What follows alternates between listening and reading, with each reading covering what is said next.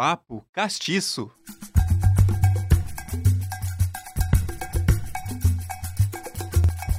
Tenho certeza que você percebeu que o vestido daquela mulata foi feito nas coxas, não? Afinal, para dançar aquele samba do crioulo doido, não precisa de muita coisa. Basta ser da cor do pecado e ter o pé na cozinha. E aí? Essas frases que eu acabei de dizer, você acha que tem algo de normalidade? Tem alguma coisa de errado?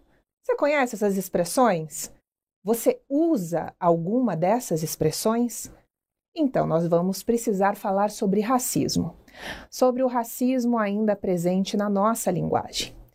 Eu me chamo Sandy Lilia da Silva, Estamos diretamente aqui dos estúdios da Rádio Uninter, a rádio que toca conhecimento, anexo aqui a CNU, a Central de Notícias Uninter. Aqui a gente conversa de uma forma, de uma forma leve, de uma forma genuína, trazendo à tona toda a história do nosso povo, todas essas raízes culturais, desmistificando, divulgando a cultura negra no nosso país.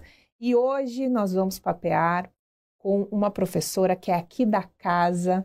Ela é doutora em estudos linguísticos e eu estou falando da professora Maristela Gripe. Muito bom dia, professora. Bom dia, Sandy. Obrigada pela apresentação. E é um prazer estar aqui para falar de um tema é, que nos interessa a todos, mas interessa também aos estudos da linguagem, né? Porque falar sobre expressões é, e usos, né? É, cultura, está tudo muito interligado, né? E a linguística tem explicação para isso. Perfeito. Vamos conhecer um pouquinho sobre a professora Maristela Gripe? Então vamos lá. Professora Maristela Gripe, ela tem pós-doutorado em estudos linguísticos com ênfase em aspectos pragmáticos interculturais do português brasileiro e europeu pela Universidade Nova de Lisboa. É doutora em estudos linguísticos pela Universidade Federal do Paraná. Ela é mãe de dois, da, do Matheus e da Mariana, e casada aí há mais de 35 anos com seu companheiro Marcelo, certo, professora? Muito bem, você fez direitinho. Muito bom. Então, professora, ainda nós utilizamos no nosso cotidiano palavras que são carregadas assim de metáforas de origens racistas que ainda permanecem no subconsciente coletivo, emergindo aí das mais variadas situações. Sim. Então, para a gente começar o nosso bate-papo, professora, na sua opinião, como que o racismo se manifesta na nossa língua? Você acredita que esse histórico de escravidão, esse histórico de discriminação do povo negro do, no Brasil deixou marcas na nossa linguagem, essa linguagem do dia a dia, professora? Sandy, é interessante você fazer essa pergunta, porque para a gente responder essa questão, a gente precisa primeiro entender o que, que é linguagem. Né? O que, que é linguagem? A linguagem ela é uma produção cultural ela é fruto de uma, de uma sociedade, ela é fruto de uma cultura, ela é fruto de uma história, de uma ideologia, ela é fruto de aspectos econômicos, financeiros. E quando a gente fala em escravidão, né, a gente não pode se esquecer de um período histórico muito é, é, é, marcado na, nossa, na história da humanidade e de um sistema é, econômico que se criou com base na escravidão. Né? Uh, Diante disso, o Brasil ele foi um dos maiores é, países né, escravagistas por conta de toda a nossa economia, que era toda baseada na uh, escravidão, né? Então, no serviço do, de um outro homem, de um outro ser humano, é, em, em, condições de escravidão. Então, é, esse percurso histórico, esse sistema econômico levou a, a, a, criação de uma sociedade uh, baseada num preconceito, uh, no racismo e que uh, a linguagem ela reflete tudo isso. Então a linguagem não existe por si só, ela existe como uma produção né, como resultado de um conjunto de fatores dentro de uma sociedade. E por isso, como você mesma disse agora, né, a gente se depara com expressões como essa, né? Fulano tem um pé na cozinha. Né? Então, fulano, olha, ali tem uma origem negra, né, de, de serviço, de trabalho escravo, de gente preta. Então, sai fora, né? Como a gente fala, sai fora, né?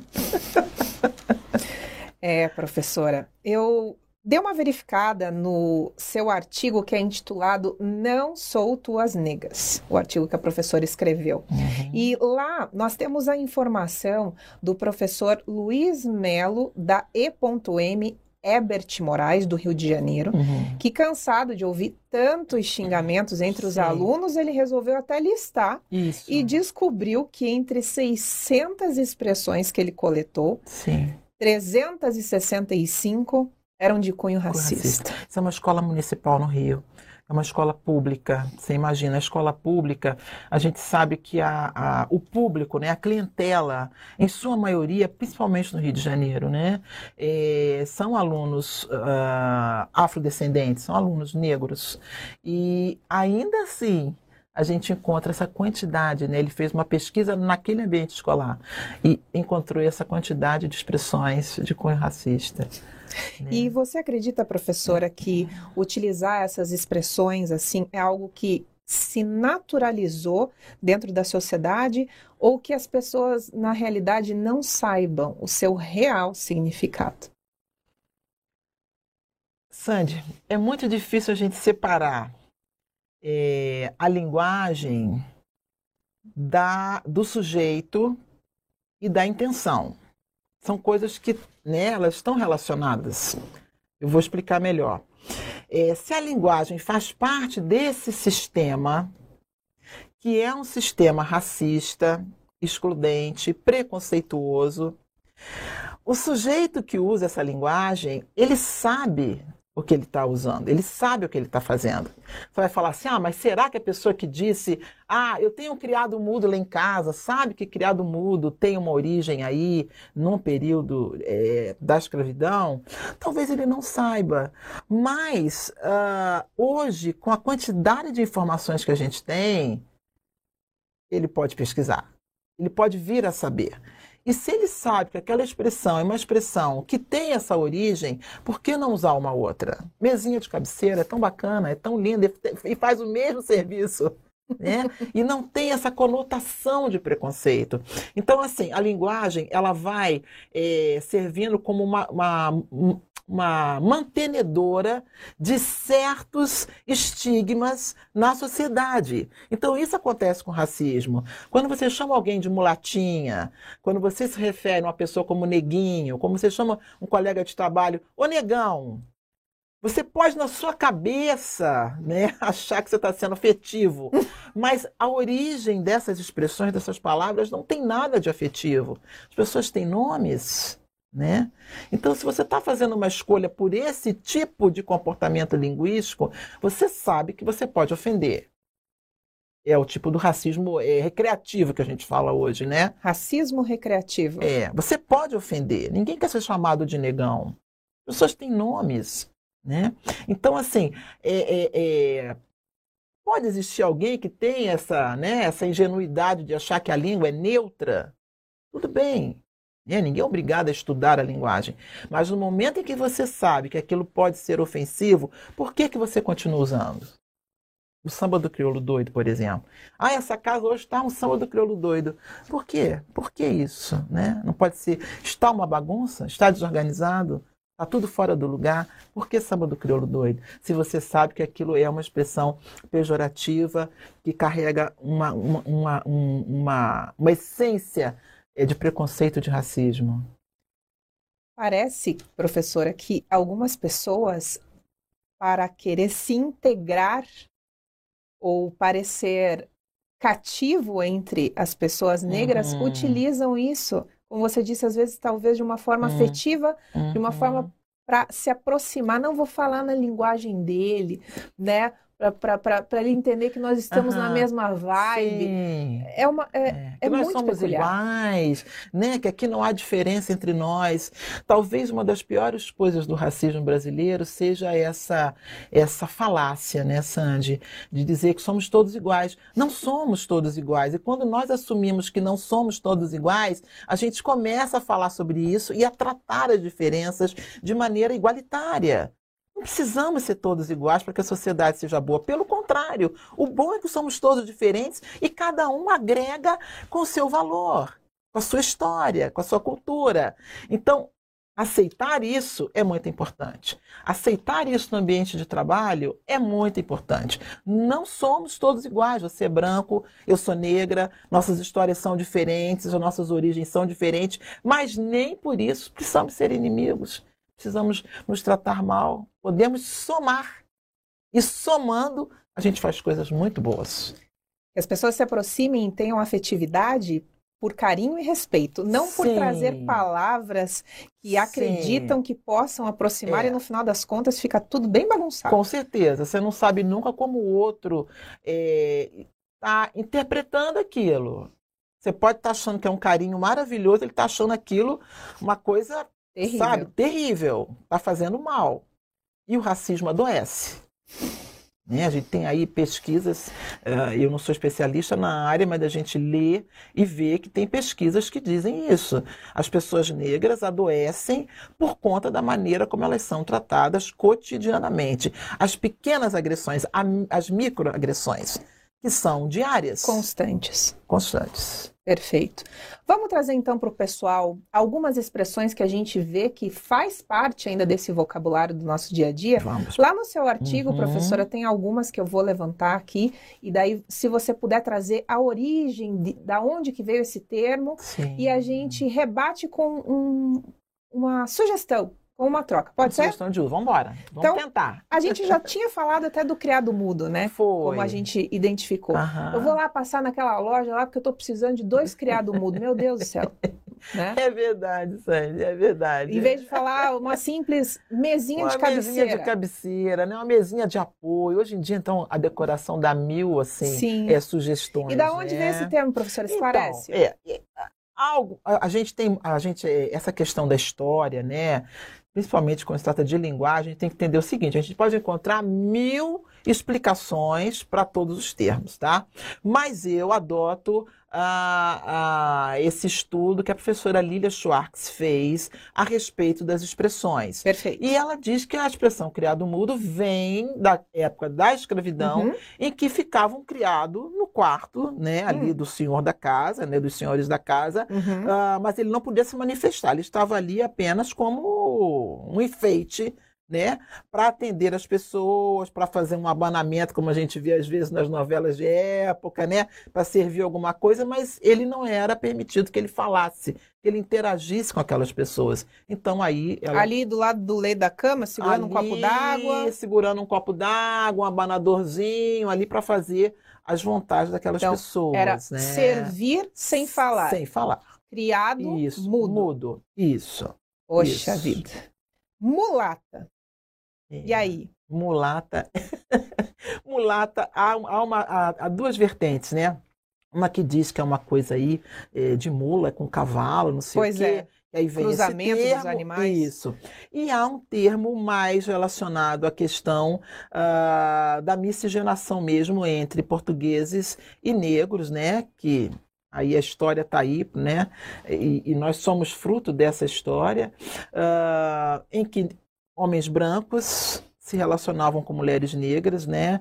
E a gente nunca pode ficar pensando naquelas novelas de época da Globo, né? É, não existia amor, não existia consenso, né? A mulher negra não tinha esse direito, né? Então era um, era um, um ato sexual por meio da violência, né? Por meio uh, de ser um objeto simplesmente, ser uma coisa daquela pessoa né? E daí gerarem filhos mestiços, filhos mulatos, né? Interessante que as pessoas têm que começar a compreender que chamar uma pessoa de negra não é ofensa. Não é ofensa. Agora, pode servir a ser ofensa dependendo do contexto e dependendo da intenção do falante, Sim. né? Porque se você está no estádio de futebol e o jogador errou, fez qualquer coisa, você chama seu negro, seu negro, seu negro, seu macaco. Ah, sim você você está ofendendo. Aquele contexto, aquela situação, você agiu de maneira ofensiva. Né? Perfeito. Né? Embora Cor... eu continue achando que o nome das pessoas é sempre melhor. Essencial, né? Essencial. Nomeação, né? Por favor. A Cor do Pecado. Hum, teve até uma novela global, né? Com esse título, A Cor do Pecado, né? Infelizmente exportada mundo afora, né? E a gente é, é muito difícil para o Brasil, para as mulheres brasileiras é, terem uma, uma, uma colocação mais é, eu acho honrosa, mais digna fora do Brasil. É, é, difícil, as mulheres negras, né? As brancas não, mas as negras, né? É muito difícil, justamente por esse estereótipo que se cria. Ah, pecado não é uma coisa boa na nossa cultura é, cristã. Sim. É ruim, é errado, é, Deus não aprova. Então, dar cor do pecado é uma coisa muito ruim. Né? Você tem a cor daquilo que o cristianismo diz é péssimo. Exatamente. Então, isso é usado em relação às mulheres negras, ou quando a pessoa se queima muito na praia, ah, ficou da cor do pecado. Não é legal. Né? Não é isso é não tem Por... nem o que substituir. A gente não pode utilizar de forma nenhuma, né? Porque teve de... toda uma hipersexualização, isso, né? Isso, isso, isso. Volta... É você criar hum, ali, né? É achar que a mulher negra é uma super mulher, é uma super fêmea. Ela é uma mulher como outra qualquer as mesmas questões, mas há todo esse imaginário, né? E eu me lembro agora, eu sou bem mais velha que você, né, Sani? É, por um lado é bom, né? Porque você lembra coisas, né? É, existia no Rio de Janeiro é, um, um, cara que era produtor cultural chamado Sargentelli, e ele tinha um grupo de mulatas de exportação, ele dizia. Então ele fazia aqueles shows para turistas. Então aquelas mulatas, mulheres muito bonitas, enfim. E, então cria-se ali um imaginário, né? Coletivo. É, coletivo de que aquelas mulheres são mulheres acessíveis, mulheres que estão ali para isso, mulheres que estão ali para serem vistas e, e que vão usadas. proporcionar o melhor prazer. Que você isso, que elas são super mulheres. Então vamos tirar isso Quando do nosso vocabulário, né? Vamos tirar isso. Samba do crioulo doido, né? aquilo é aquilo, já... né? Tudo que se relaciona à pessoa negra, é, ela vem com uma carga de negatividade. Então, o cara é doido, é da cor do pecado, ou ele é um, é um, é um, é um garanhão sexual, né? Existe também isso em relação ao homem negro. Nós falamos aqui das mulheres negras, mas os homens negros sofrem a mesma questão. Né? Então, se esperar que ele seja um super-homem, né? E, e, e, isso é muito complicado. Por que samba do crioulo doido? Troca por desorganizado, né? Alvoroçado. Desarrumado. Desarrumado. Tem tanta palavra no nosso vocabulário. O português é tão rico, né? Pois é. E aí você sabe que você vai estar tentando, pelo menos, é, é, é, não perpetuar esse tipo de expressão. Que já está aí há tanto tempo que a gente está vendo que não está dando certo. Exatamente. O Nasceu com o Pé na Cozinha, a gente, a, a gente comentou Isso. bastante. E o, e o interessante é que às vezes as pessoas correlacionam como sendo algo positivo. Nossa, a pessoa sabe muito daquilo, né? Tem o pessoas que. É, tem pessoas que às vezes pensam. Que acham isso? É. Pois é. Você agora me lembrou com essa expressão, o presidente, o ex-presidente Fernando Henrique Cardoso, uma época que ele estava em eleição, em campanha, não sei, e ele usa essa expressão. Não, mas a minha família, é, a minha avó tinha o pé na cozinha. Ele, ele, disse isso. As pessoas procurarem uhum. no Google vão encontrar. E ele usa essa expressão, né? A, gente, a minha família, a minha avó tinha o pé na cozinha. Para dizer que ele tinha ali atrás uma herança. O que eu duvido um pouco, mas enfim. Dizer que você tem uma origem é, negra hoje parece que é bacana, né? Pois é. Tem até gente fazendo bronzeamento artificial para dizer, não, eu sou negro sim, eu sou negro sim, enfim. É, a gente falou nos programas anteriores sobre bancas de heteroidentificação que trazem é. também casos candidatos bem peculiares, né? Candidatos, dizendo que é negro, quando a história dele está bem distante disso, é. né? Ele pode ter sido dono de escravo, escravo ele, a família dele não teve. Não sou tuas negas. Olha aí. Essa é a... pesada, hein? É pesada. Voltamos à questão da mulher, né? Porque a mulher negra não tinha direito à voz. Uh, hoje, quando a gente fala de feminismo, o feminismo branco tem uma pauta. O feminismo negro tem outra completamente completamente diferente, diferente completamente diferente. Né? Basta você entrar numa sala é, de pós-graduação um doutorado e você não encontrar nenhuma colega negra. São contextos, são contextos de vida completamente diferentes, Como né? assim, né? Não tem nenhuma colega negra aqui. Você entrar no seu local de trabalho e não ter nenhuma colega negra.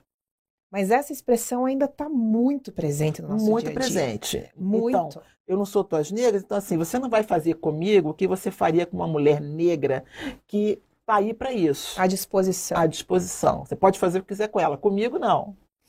Né? Que então, horror, né? A, a, a, a história da expressão, toda a língua carrega nela uma, um, um, sentido, um significado. A gente estuda isso em semântica. E nesse caso é muito ruim, como todas as outras que nós estamos não analisando aqui. Não tem nem aqui. substituição aqui também, né, professora? É parar não, de utilizar, é, né? Não use, evite, né? E eu também gostaria de levantar uma questão que até para mim era era desconhecido. Hum. A questão da palavra doméstica. Eu juro para você, professora, que eu pensei que era uma é. função protocolada no Ministério do Trabalho. Sim, sim. Eu não fazia ideia que era um termo pejorativo. Sim, mas Sandy, você não está errada, porque assim, a língua não é uma coisa estática. Claro que ao longo da história os termos vão uh, se modificando, vão tomando outros lugares, outros espaços. Hoje nós temos uma legislação para empregada doméstica, é maravilhoso. Eu sou filha de empregadas domésticas. Minhas mães negras foram empregadas domésticas a vida inteira. Então, a minha geração é a segunda geração com universidade, com ensino superior na minha família. Então, a gente, eu entendo muito o valor que tem ter uma legislação para essas mulheres, na sua maioria negras, que trabalham em casas de família, até hoje. Né? E muitas sem nenhum é, é, é, direito. Embora exista lei, as pessoas não se sentem obrigadas, né? Então, descontam alimentação, descontam passagem. Ah, você dorme aqui, descontam também, não assinam carteira. A gente viu há pouco tempo um caso de uma pessoa em, eh, vivendo como se fosse uma escrava na casa de uma família aí, não sei aonde. Enfim. É, mas o doméstica, ele tem o sentido de você tornar doméstico, de você é um domesticar. Ser domesticável. É um ser domesticado. É porque como os escravos vinham né, é, das suas várias regiões da África, eles precisavam ser domesticados para trabalharem nas casas, né? E, e, isso era possível. Então, aí você tem ali o caso das, das amas de leite, né? Que deixavam de dar, de amamentar os seus filhos para amamentar os filhos dos senhores. Não havia nenhuma alegria nesse tipo de função. A gente fica vendo muita novela aí da Globo é, e a gente acha que tem alguma coisa, ai que lindo, romântico, rom né? romantizando. Não tinha, ela tinha que deixar o filho dela para dar a mamar uma outra criança que no futuro poderia vendê-la aos filhos, enfim. Né? Então, assim, esse doméstica vem dessa origem, tornar domesticável, né? Uhum. Domesticar alguém para que ele possa fazer prestar um serviço. Nisso eu até vejo algumas pessoas trocando assim, ah, preciso de um auxiliar de serviços gerais, assim, ou preciso de uma secretária para o meu lar. Isso já já Sim. consegui ver algumas Mas isso que eu te falei, assim. Sandy, que nós comentamos aqui, é, a, a, língua ela vai se ela vai se modificando, os usos vão se modificando. Uhum. Hoje nós entendemos o que é uma empregada doméstica, né? Uh, as pessoas que têm consciência uh, e têm. Eu acho que humanidade, sabe, Sandy? Sabem que tem que assinar uma carteira, tem que pagar o E-Social, que são pessoas que têm famílias, elas não estão ali para te servir, elas estão prestando um, um serviço. Como todo mundo como no universo. To... Isso, todo pronto. mundo presta serviço para alguém.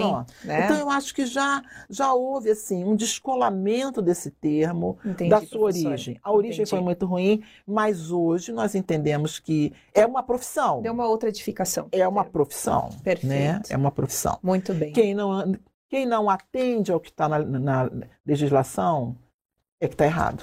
Sim. Para encerrar, vamos fazer um ping-pong mais rápido vamos. aqui para gente, a gente trazer à tona outras coisas. Vamos. Serviço hum. de preto. Mal feito, né, Serviço né, professor? De preto. Ah, isso aqui não tá legal, isso é, aqui tá mal são feito. Serviço de preto. É. é. interessante que só os negros trabalhavam. E ainda. e ainda assim, é, havia toda essa coisa, né? Ah, ficou mal feito serviço de preto, né? A gente não pode nunca esquecer isso. É, tem um autor que, eu não sei se foi agora esse, o Laurentino, eu comprei os três livros dele. O último, eu, eu confesso que eu não consegui terminar de ler, porque são tantos dados. Ele fez uma pesquisa maravilhosa, eu recomendo a leitura. E ele diz isso, que uh, alguém comentou né, na pesquisa, uh, o Brasil não existiria sem o trabalho do negro. O negro fez tudo. tudo. Construiu o país assim, com a própria, com a força das mãos, da do vida, corpo inteiro, do corpo inteiro. Um, um negro com 25 anos era um negro velho. Então você imagina a carga de trabalho que essa pessoa tinha para aos 25 anos ser considerada uma pessoa já sem é, condições de, né, de, de continuar trabalhando. Caramba. Então era uma coisa assim fora do. A gente não tem como imaginar, né? É, é, eu, Sandy, talvez seja até a idade ajuda a gente a começar a olhar para trás, né? E ver assim que muita gente lutou para que eu estivesse aqui. Muitas mulheres tiveram que lavar, passar, cozinhar para que eu pudesse estudar. E hoje os meus filhos pudessem é, ter uma universidade, isso é uma coisa normal. É normal, é claro que tem que fazer universidade, claro que tem que fazer inglês. Mas quantas pessoas vieram antes de mim para que eu estivesse aqui hoje? Conseguiram sobreviver a esse processo de genocídio. Sim, para a gente segurar a caneta, teve muita gente muita que passou gente, por muita coisa. Muita humilhação, Sim. muita humilhação. Inveja branca. Pelo amor, né? Inveja já não é bom, né? Exatamente. A inveja não é bom nunca. Então, inveja é inveja. Está lá nos sete pecados, né? Mas você vê, para ser mas da é, cor do pecado, é branca, né? A é. cor do pecado tem que remeter. Tem que remeter. Mas quando eu penso na inveja, eu coloco um branco ali para dizer para aliviar. Eu não tenho né? tanta inveja não, de é você. É, uma é uma inveja branca, branca, né? Porque a inveja mesmo ela é negra. Mas como eu não tenho muita inveja de você, é ela é branca. Certo. Cabelo duro.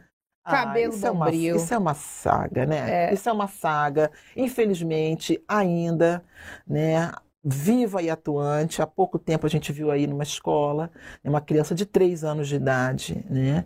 É, chorando por causa do cabelo. Porque os colegas falaram do cabelo. Seu cabelo é duro, seu cabelo é pichain, seu cabelo é feio, seu cabelo é ruim. E a escola não ter nenhuma atitude, Sandy. O que mais me, me, me, me deixa Esse assim, silêncio velado, né? inconformada né? Como educadora, é ver o despreparo das nossas escolas, dos nossos professores, ou porque se omitem, ou porque usam aquela máxima, ah, é coisa de criança. Não é coisa de criança ser racista, né? E se for, cabe à escola tratar disso e não fazer de conta que não aconteceu, porque aos três anos uma criança sofrer um racismo dessa natureza é inaceitável. Que daí a criança já consegue é imputar a negação da sua própria beleza, isso vai desconstruindo e formando um adulto muito é machucado. É muita dor, é muita dor. Aos três anos de idade, é muito cruel isso, é muito cruel. Eu não me conformo com isso. E eu acho que os pais, ao invés de ficarem postando coisa na internet, no Facebook, ah, meu filho foi agredido, vá à delegacia, dê parte, dê parte da escola, dê parte dos professores, exija uma atitude, uma mudança. Tem que haver uma mudança, porque se a gente não começar a falar sobre isso, a tratar as diferenças como uma coisa boa, como uma coisa real, a vida é assim, as pessoas são diferentes. A gente não vai, não vai caminhar como ser humano e nem como sociedade. Perfeito. Eu vou trazer aqui algumas que eu já ouvi dentro do meu ciclo familiar também, para que a gente também encerre aqui essa participação, prestando atenção em muitas coisas que ainda estão imputadas à nossa língua. Sim. O meia tigela, pessoal. O meia tigela vem de uma história onde os negros trabalhavam à força, né, em minas de ouro, e nem sempre conseguiam alcançar aquelas metas que os seus senhores é, diziam para alcançar. Sim. E quando era dada a comida, para aquele que não tinha atingido o seu score, era dada metade daquela tigela. Então, quando a gente fala, ah, Sim. servicinho meia tigela, esse papo meia, meia tigela. porção de comida. Meia, meia é. Para você ver, esse era o biotipo do, desse termo meia tigela. Uhum. Né? Feito nas coxas, né? A gente ouve muito as pessoas ainda as falarem. Telhas, né? As telhas que eram moldadas né, nas pernas dos escravos, é claro, cada um com um calibre, uma grossura, não Sim. tinha como ficar padronizado. E os telhados acabavam gotejando, né, em virtude dessas disparidades da, da fabricação das telhas nas coxas dos escravos. Uhum. Então o pessoal uhum. sempre fica dizendo ainda, ah, isso aí foi feito nas coxas, né? Sim, usando pra, essa expressão, Para né? remeter que aquilo não tá legal, que aquilo Isso. tá mal feito. Tem caroço nesse angu. É, essa, essa, expressão é muito interessante porque ela teve origem para se os, os escravos se alimentarem um pouquinho melhor. Então, tinha algumas pessoas que ficavam é, Que responsáveis negras. pela alimentação que eram negras e sabiam que aquela comida iria para os seus irmãos, né, Sim. de cor, e escondiam ali naquele angu, né, naquela Um, um, polenta, pode ser dizer assim, um pedaços de carne, de proteína, para que Sim. eles fossem melhores alimentados. Então, para a gente trocar essa expressão, a gente pode dizer, ó, isso aqui também é diferente, né? Tá meio... O que, Porque, aconteceu aqui porque- que mudou essa porque receita? tem caroço nesse angu remete a ser fora do padrão, porque ele não tinha direito a ter uma Sim, alimentação condizente, né? Com certeza. E o último que eu trago aqui é o termo inhaca, gente, que também para mim era Ah, desconhecido. Eu também, Sandy, gostei de O conhecer. termo inhaca vem desde o português Brasi- do, do Brasil colônia e vem sendo utilizada para se referir-se ao que? Ao mau cheiro, ao forte odor, mas, no entanto, pessoal, Inhaca é uma ilha de Maputo, e que fica no Moçambique, aonde tem um povo banto, que são os Inhacas. Então, veja bem como que a gente ainda Sim. Tem É, como é que esse termo, né, Sandy, como é que ele chegou aqui no Brasil? Quer dizer, provavelmente vi- é, a gente recebeu gente dessa região também, né? E como que o, o, o nome, né, é, mudou, né? Ah, o nome da tribo mudou aqui e pegou essa conotação do mau cheiro, né? A E gente como a gente estava falando nos bastidores, como é que quer que um Sim. povo escravizado cheire É. bem? Sim, Não tinha cara nem condições podia... de, de nada, de Sim, não banho, de higienização. Nada, nada, nada. Eu acho que é o Darcy Ribeiro que fala isso no povo brasileiro, né? Que eles não tinham direito a banho, não tinham direito a sabonete, não tinham direito a roupa. E eles fediam? Óbvio, né? Quem não fede nessas Nessas condições? condições. E, e a gente tem esse, esse, esse imaginário, né? Ah, o povo, o, o negro fede. Cuidado com isso que você fala, né? Cuidado, nessa catinga de negro, de, de preto. Eu já escutei isso em alguns lugares, nessa catinga. Cuidado com isso, porque eh, a gente está tratando aí de questões muito profundas, muito profundas, Muito né? bem. Tem muita história nisso. Bom, professora, eu agradeço esse bate-papo onde a gente Foi trouxe à ótimo. tona aqui muitas Aham. coisas que, que dá para a gente exercitar, como a Com professora certeza, falou, né? com certeza. Você trazendo toda a origem dentro do teu conhecimento. Eu Ah. gostaria de dedicar aqui esses minutos finais para que você se despedisse, desse um alô, fique à vontade, todo seu. Ah, Obrigada, Sandy. Bom, eh, eu gostaria primeiro de agradecer essa oportunidade, agradecer a minha escola superior de educação, minha diretora, a professora Dinamara, minha coordenadora, a professora Valéria, os meus colegas, e principalmente agradecer aqui a Sandy, o Mauri, essa oportunidade de falar sobre um tema que é tão caro para a gente, é a nossa história, a história do nosso país, né? Com erros e acertos, com possibilidades e impossibilidades, sabendo que a gente tem uma caminhada pela frente. Tudo isso pode ser resgatado. E a linguagem tem um papel fundamental nesse resgate, na medida em que a gente vai procurando ah, produzir uma linguagem que acolha, né? que respeite as diferenças, que crie laços em vez de criar muros. Então, a, nossa intenção aqui é essa: que você, ao conhecer essas expressões que nós discutimos aqui, que você possa pensar em, em substituí-las, em usar sinônimos, em respeito àquelas pessoas negras que convivem com você e que trazem essa história de tanto sofrimento, de tanto trabalho, de tanta. é, é, é, rejeição, né, que nós vivemos e nós podemos mudar isso através da linguagem. Muito obrigada, professora, pela sua presença. Foi um prazer tê-la aqui e discutirmos sobre esse tema. Foi muito elucidativo. a Obrigada, Central de. Notícias, a Central de Notícias da Uninter, a Rádio Uninter agradece muito Obrigada. pela tua presença. Ok? Obrigada, Obrigada, professora. Bom, pessoal, nós precisamos mesmo exercitar a troca desses vocábulos racistas, porque nem que a gente realize assim a, a parada de um milissegundo para que a gente pense antes de abrir a boca para ressaltar palavras que têm esse cunho pejorativo, esse cunho negativo, que acaba muitas vezes gerando agressões é, e trazendo à tona toda uma escravidão, um período tão difícil que nós vivenciamos. Então, vamos exercitar isso no nosso dia a dia para que a gente tenha um convívio mais afetivo e traga para perto de uma forma diferente, de uma forma respeitosa, com bastante carinho. Então, bora lá, vamos ressignificar essas expressões. Afinal de contas, professora, se a coisa tá preta, a coisa tá é boa, né? É verdade. Vamos lá, vamos, vamos ressignificar essas coisas. Eu fico por aqui e agradeço você pela audiência. Obrigada por assistir até aqui. Toda semana a gente traz aqui assuntos que envolvem a negritude de uma forma geral. No próximo Papo Castiço, quarta-feira que vem de manhã, eu espero você. Espero que você esteja aqui. Um beijo. Fique bem. Até mais. Tchau. Papo Castiço.